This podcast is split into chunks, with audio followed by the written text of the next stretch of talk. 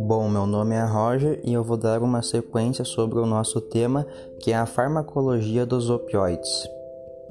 Como o Renan já falou, os receptores opioides eles estão distribuídos em todo o organismo e se há receptores, obviamente tem que ter ligantes para esses receptores, sem ser os fármacos opioides.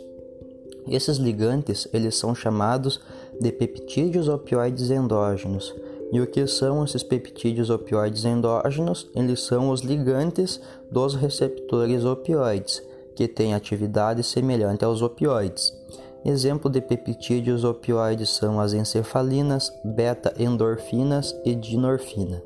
Esses peptídeos eles são liberados em casos de estresse corporal, como por exemplo um exercício físico muito intenso, um trauma severo, e quando liberado ativam os receptores opiáceos. Os ligantes atuam nos receptores acoplados à proteína G, que é a classificação dos receptores. Os peptídeos opioides endógenos eles podem causar diversas respostas no organismo, como analgesia, euforia, disforia, dependência física, depressão respiratória, vômito, sedação e miose.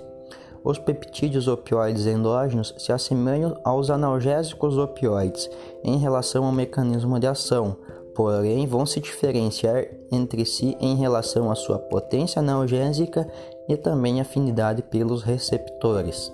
Fazendo-se uma comparação da afinidade do peptídeo em relação aos receptores, podemos afirmar que, para o peptídeo beta-endorfina, se tem uma boa afinidade para os receptores Mi, kappa e delta.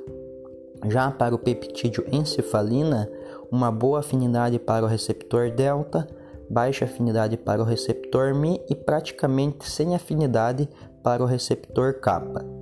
E para o peptídeo dinorfina, uma afinidade boa para o receptor kappa menor para o receptor Mi e uma menor afinidade ainda pelo receptor delta.